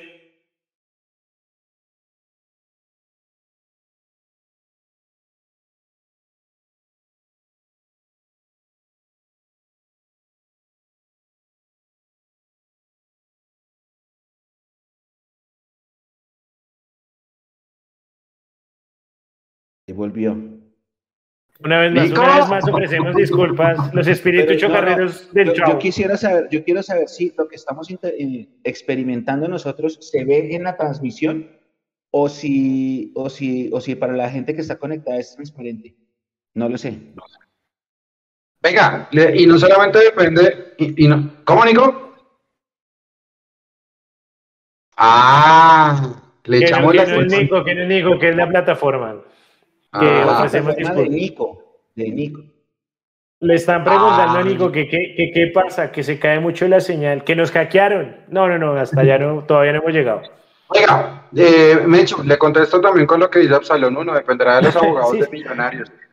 Perdón, Esteban Pride dice que son los chinos, sí, de esos globos que están circulando, creo que por ahí va. Es una granja de lechones eh, informatizada. Que yo les voy Creo a decir que- una cosa. Yo les voy a decir una cosa. De- del antecedente de Brasil-Argentina que estábamos hablando hace un rato. Es- ese, ese caso es diferente porque Brasil iba primero, Argentina iba segundo. a- Argentina no puede alcanzar a Brasil nunca. No, pero eso, eso no debería ser clasificados, condicionante. No pasa Eso nada. no debería ser, No, pero eso no debería espere, ser espere, condicionante. espere. Si llegamos a la fecha 20 y este partido no se juega y Dios no lo quiera, Millos y Tolima están entrando, peleando por entrar. Esos puntos sí pueden hacer falta. Sí, Pues yo no creo, yo no creo que sea consecuente ni conveniente decir, no, no pasa nada, tranquilos, no juguemos, no juguemos, el partido queda con dos guiones como la década de los 50, no le damos puntos a nadie. Yo no creo que eso vaya a pasar. Es Y- y contraproducente, igual yo eso no le creo pega que al juego vaya- limpio, todo. Pero yo no creo que vayan a, a- no, que vayamos a llegar a la fecha 20 y, sin solucionar esto. sí, Por, por sencillas razones. Yo les voy a decir una cosa.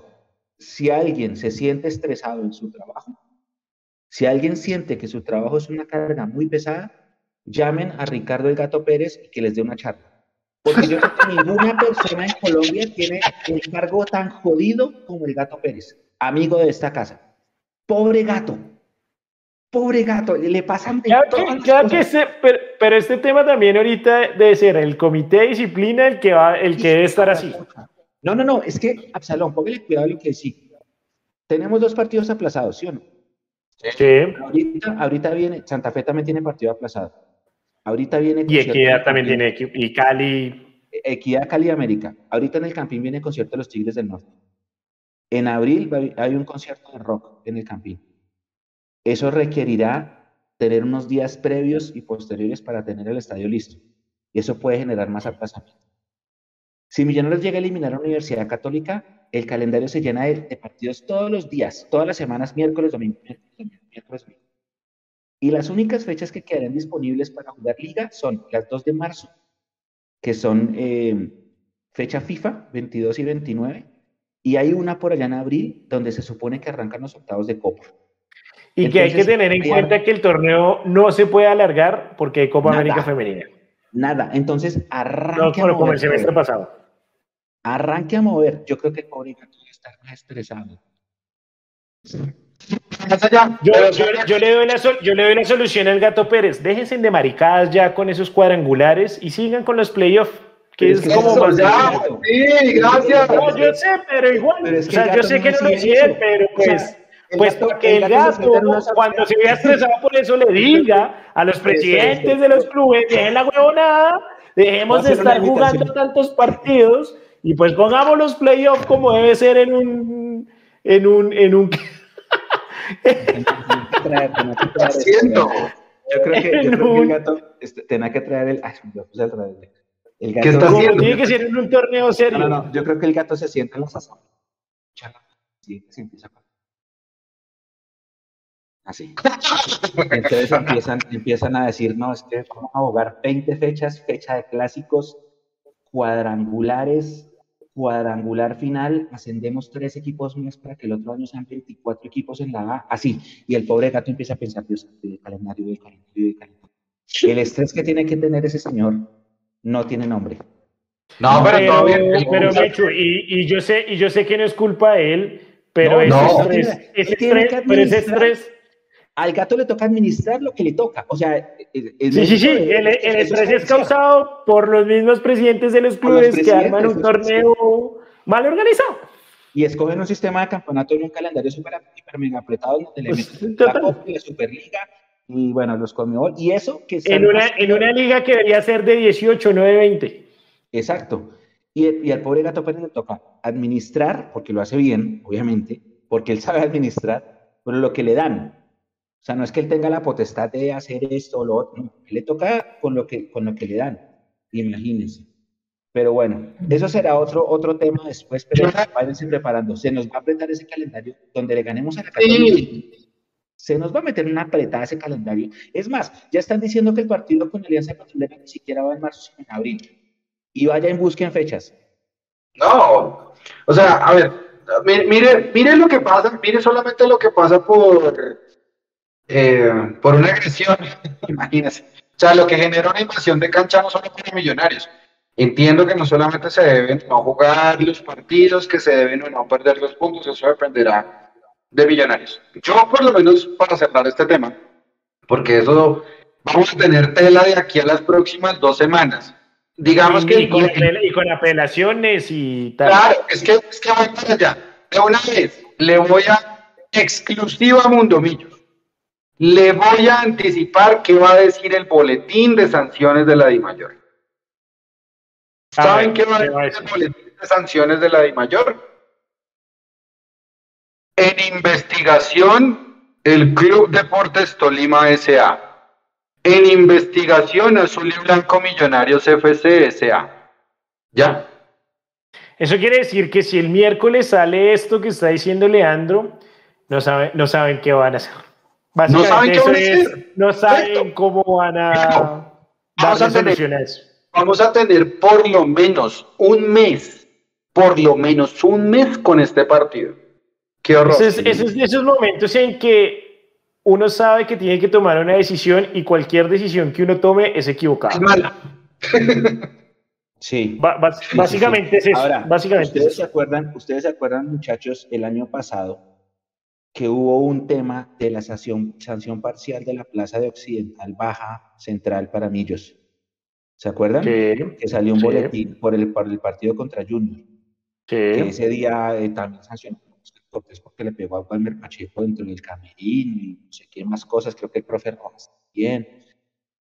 ¿Se acuerdan que eh, jugaba Millos Nacional, boletería super, hiper, mega vendida? Y salió el boletín.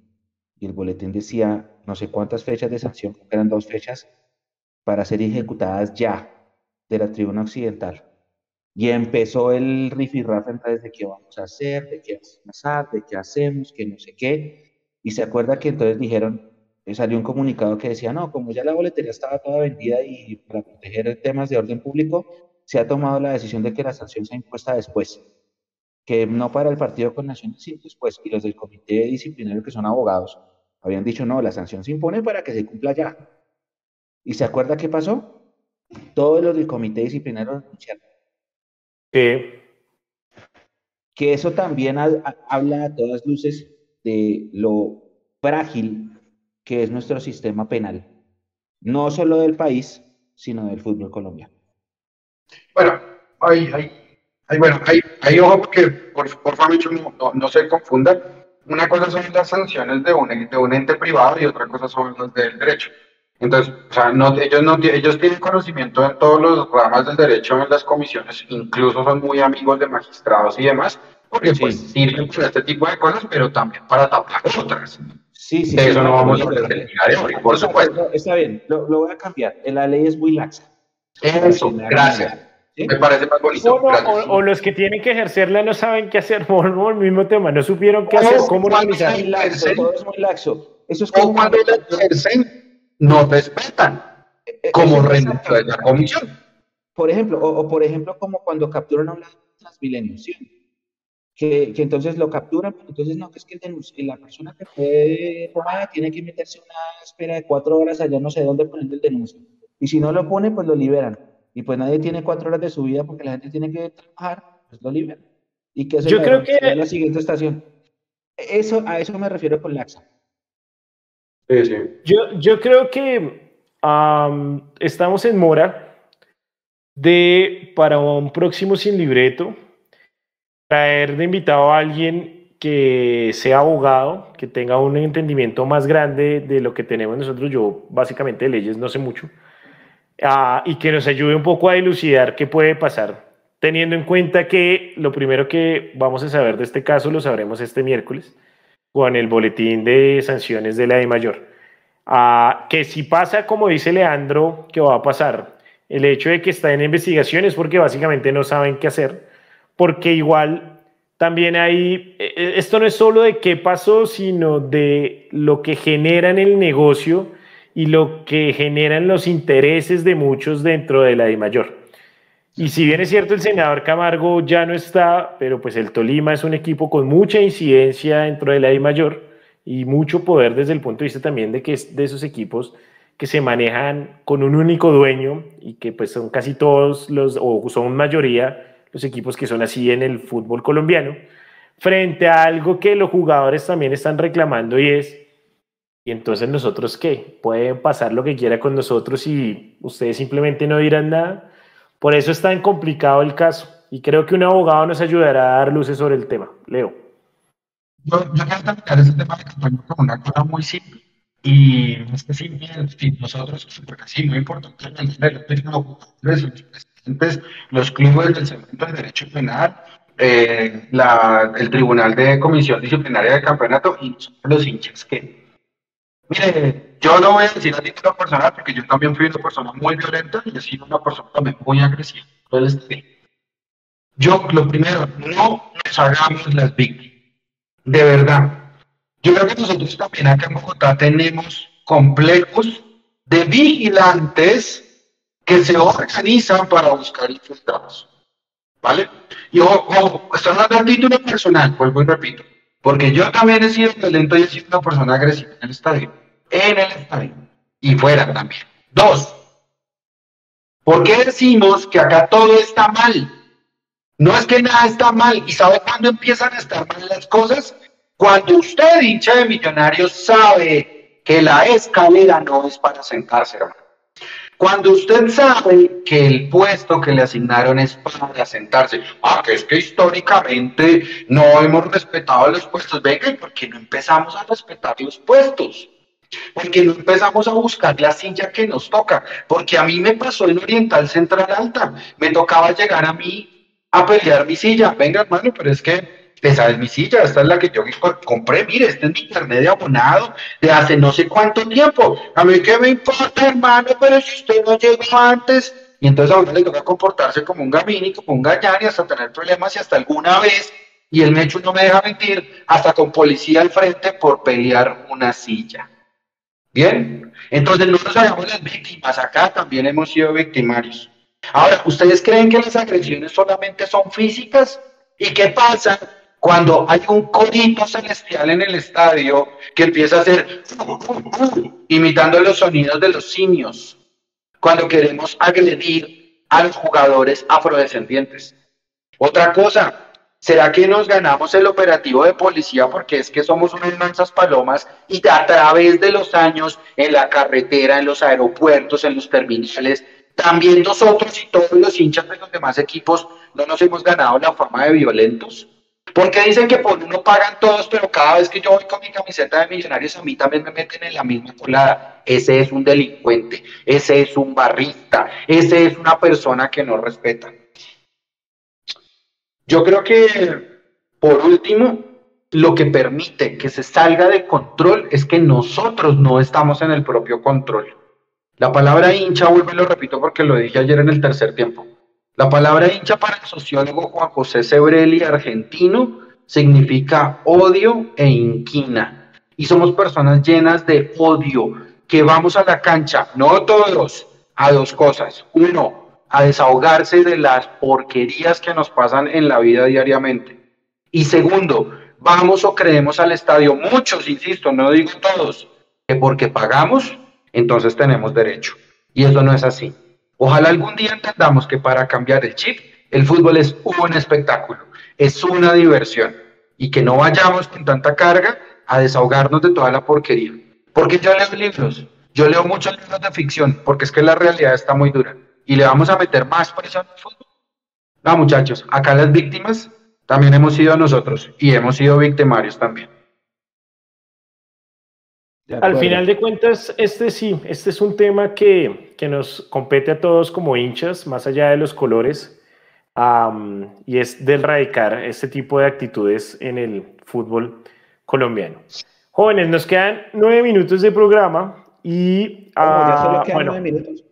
Ya solo quedan nueve minutos. perdón, perdón, perdón, Se nos fueron, se nos, fue, se nos quedaron dos, dos eh, temas en el tintero. Voy a tratar uno rápidamente y el otro lo dejaremos para un próximo eh, programa. Y es precisamente relacionado con este tema de lo que sucedió ayer. ¿Cuáles han sido esas plazas y que, la, y que la gente que nos está viendo y que ya los vamos a empezar a saludar, que han estado con nosotros, agradecemos Hemos tenido más de 300 personas conectadas en YouTube. Muchas gracias. Gracias. Eh, cuéntenos sus historias en otras plazas y cuáles creen que son las plazas, por decirlo de alguna manera, más calientes para el hincha de Millonarios. Pero no solo hablando de temas de, de rivalidad con otras hinchadas o de seguridad, sino también en temas de clima. Por lo menos yo pienso que Barranquilla es una de las, históricamente siempre ha sido un coco para Millonarios. Pero cuéntenos sus experiencias y aquí quiero empezar con Mechu, que pues es el que viaja cada 15 días con, con Millonarios y que ha vivido muchas experiencias en otros estadios, tanto en Colombia como en otros países, que nos regale rápidamente, Mechu, un top 3 de estadios en donde usted haya sentido que Millonarios realmente le costó por cualquier factor, por la hinchada rival, por el clima, por el momento en el campeonato en el que estaba, que usted recuerde tres momentos duros de Millonarios en canchas ajenas al campín. La cancha más difícil de todas, desde lo, desde lo enteramente deportivo slash climático, es Barranquilla. Eso no es un secreto para nadie. Recién el año pasado pudimos ganar en finales, eso había pasado, y hemos ganado menos de 20 veces allá. Barranquilla es el top 1. El top 2 para mí, eh, rival como visitante, el Deportivo Cali.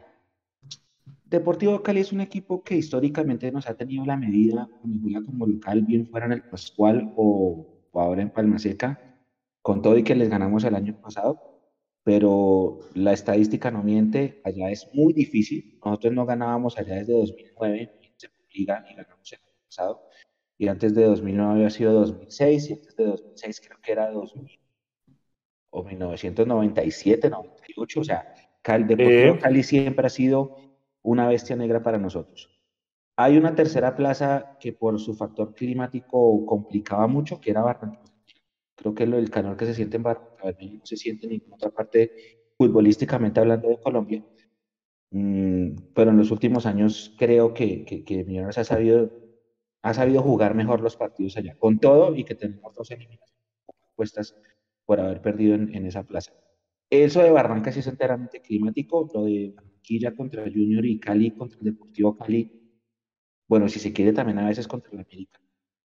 Eh, ya obedece también a factores futbolísticos, no solamente al calor. Esas tres. Si me preguntan por temas de orden público, la llegada a Palma Seca cuando el Cali va bien es muy complicada, solo hay una, hay una sola entrada.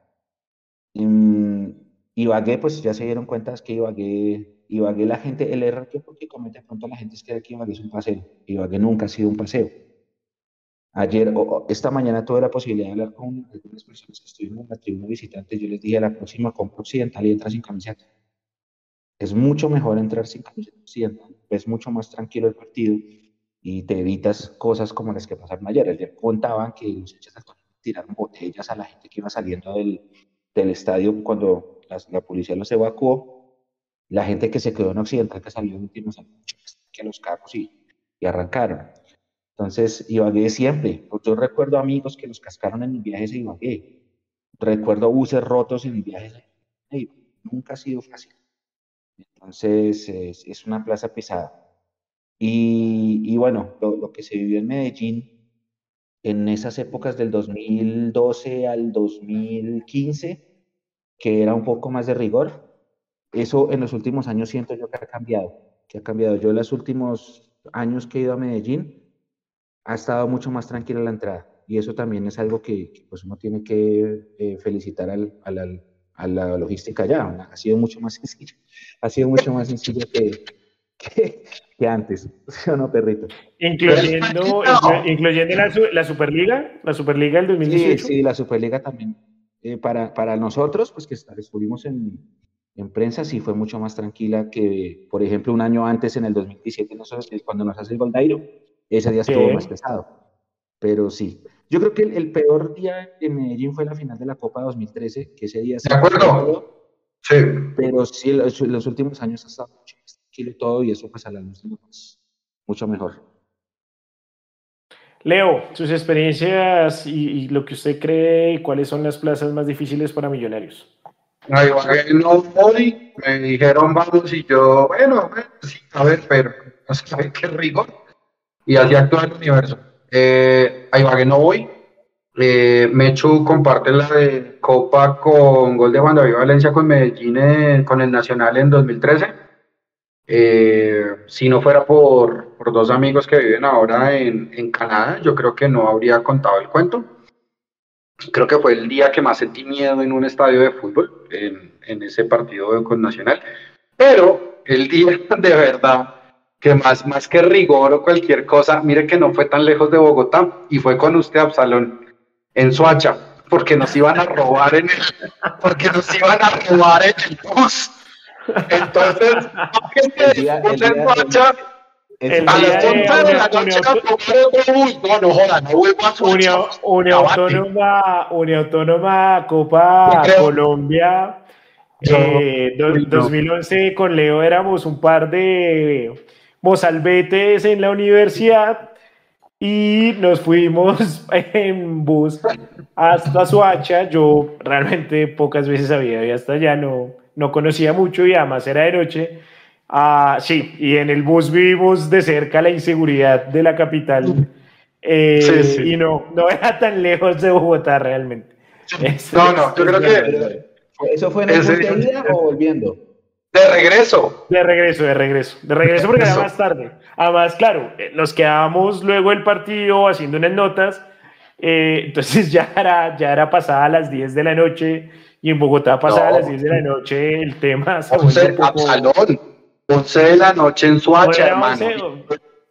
Y después usted bájese de la buceta porque, uy, hermano, nos pistearon la maleta. Ahí están los equipos, la cámara, absolutamente todo. Me de la nada sin, sin, conocer mucho, la verdad. Y a mí me entró la paranoia y le dije, salón, bájese, salón, Marí, marica, oiga, salón, qué pa, hermano, ahí, ahí, donde lo ven, ahí donde lo ven, Leandro es bien paranoico.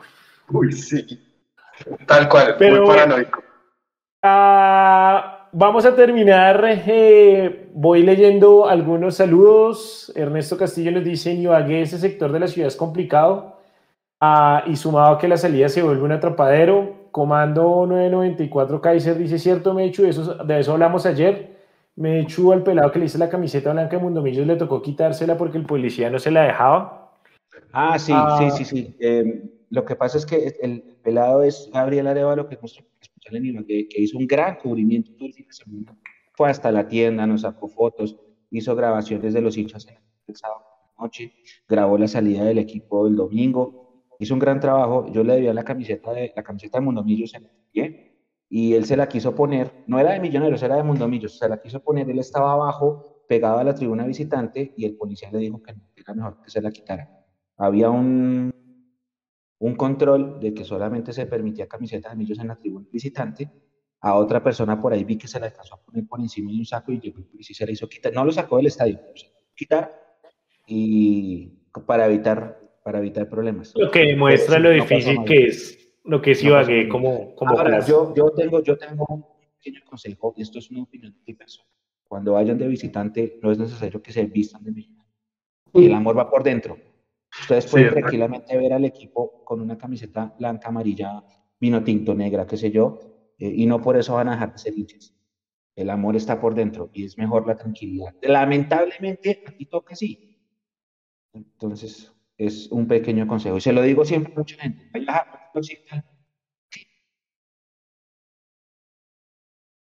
Bueno, jóvenes, paso rápidamente saludos y nos despedimos. Juancho Morales, Juan Rodríguez, Australianito G14, María Alejandra Plazas, Natalia Martínez, Diego Zanabria, Juan David Sierra, Luis Baragán, Pedro Palacios, Juancho Morales, Alejo. Ah, sigo mirando Jonathan Camacho, Claudio Rodríguez, Diego Moreno Pulido, Wilder Casas, a David Alejandro Guzmán, Andrés Guerrero, Mauricio, Esteban Prada, Nicolás Reyes, Kevin Castellano. Buenos. Muchísimas, muchísimas gracias a todos por acompañarnos en este Mundo Millos. Hoy, pues básicamente tuvimos un solo tema, pero les agradecemos a todos por eh, sus opiniones, sus comentarios. Eh, recuerden eh, compartir este programa con sus amigos hinchas de millonarios, con sus familiares hinchas de millonarios para quienes no lo hayan visto. Mechu Jiménez, muchísimas gracias. Absalón, no, a ustedes muchas gracias, a Nico ahí atrás, Leandro, por supuesto, por sus siempre acertados conceptos, me quedé pensando en algo. Si nosotros nos ponemos un día y nos decidimos, ¿cuánto duró el programa? Hora y media, ¿sí Hora y si media. Nosotros, si nosotros nos ponemos a, un, un, solo, un, día, otro lunes, a contar experiencias como las de ustedes en Soacha, como la de la final de Copa, etcétera, se nos va un programa de dos horas chéverísimo y seguro que la gente que está ahí atrás cuenta también experiencias rarísimas que ellos vivido en otros estadios. Lo que nos pasó ayer en Ibagué para mí es nuevo. Lo que había pasado en Pereira de pararse el partido por los truenos, eso también era relativamente nuevo. Y como esos hay un montón de anécdotas por contar que hacen por lo menos dos sin libretos, de solo anécdotas de, historias de cancha. Tanto afuera como, tanto de visitante como de local. Exacto, exacto. ¿Se acuerda ese día que, llegamos al Campín y no, ya no se juega el partido porque la cancha está vuelta nada, devuélvanse? Y la Cosas de esas, y muchas anécdotas como esas hay un montón y eso también ayuda a refrescar la memoria de todos. lo, vamos a hacer. Más suavecitos, suavecitos, sí, sí. lo, vamos a hacer sobre todo en esos momentos en que Millos no juegue, ahí meteremos ese tipo de temas que son los que le gustan a la gente. Leo, muchas gracias. No, por favor, ustedes. Eh, no vivamos en la histeria, por favor, bajémosle un poquito al cambio, pensemos en cosas chéveres y la cosa chévere es que a Millonarios le toca jugar un partido el próximo sábado después de las 6 de la tarde. Doblete. Con doblete a las chicas. Con el fútbol femenino. Entonces, si quieren sacar toda esta porquería que pasó este fin de semana, los rayos en, en Pereira y demás, los que puedan, por favor vayan a, ver a las, a las muchachas, los que trabajamos y tenemos que salir voladas solamente nosotros para el masculino. Y yo creo que lo último es, sí, el fútbol está podrido, Seguro, estoy de acuerdo, totalmente. Está muy desvirtuado.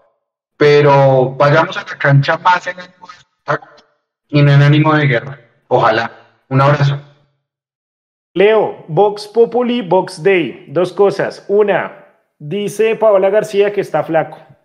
No sé si es en buena o en mala onda, pero que está flaco. Entonces, para que le diga a Paola que si es por buena o por mala onda, que, que si no la han alimentado, entonces que va a comer más. Y la segunda, ah, por favor, ayúdese con unos audífonos porque hoy estuvo y los internautas no lo hicieron saber, no se escuchaba por momentos. Así que... Eh, bueno, lo, de los audífonos... Lo de los audífonos lo soluciono esta semana. Y a la señorita que pregunta, sí, estoy delgado, bajé 17 kilos. Que hace rato no lo veía y que lo noto más delgado, 17. ¿Qué peso el que se quitó encima, hola? Sí, señor, me quité mucho peso de encima. Nico Molano en el inframundo. Muchas gracias por todo. Ahora sí lo escuchamos. Eso, gracias, no, gracias a ustedes por ese gran programa. Aquí es del inframundo. que, que no sé qué pasó con esas caídas. Fueron súper extrañas porque no parecen tema de internet. Fue un error que nunca se había visto aquí en vivo. los ovnis, los, los ovnis. Nos, cayeron, nos cayeron, definitivamente. Es una señal. la, última, la última, la última de Leandro, que, que le pase la dieta a Paola, por favor. Ah, dejan ahí en el désela, désela, yo me voy a poner el mute. Véndala, no, véndala, véndala, que son 17 kilos, véndala. No, no, pues no pasa nada, pues ah. voy a vender, o sea, el conocimiento es gratis. No, es muy sencillo, no carnes rojas, mucha agua, eh, más que ejercicio, además, sobre todo control mental. Eh, si puede, vaya a terapia. Eso sirve mucho. Eh, mucha lectura y concentrarse en las cosas verdaderamente importantes de la vida. Esa es la, la dieta. Alcohol. Y Ah, cero, muy poco, muy poco alcohol, muy poco, muy poco. solo, viendo, solo viendo Mundomillos y sin endiosarse. Sin endiosarse es, es importante también. Gente, muchísimas gracias. Feliz noche. Nos vemos dentro de ocho días en un nuevo Sin Libreto. Mi nombre es Absalón Herrera. Un saludo, embajador, a todos. Chao.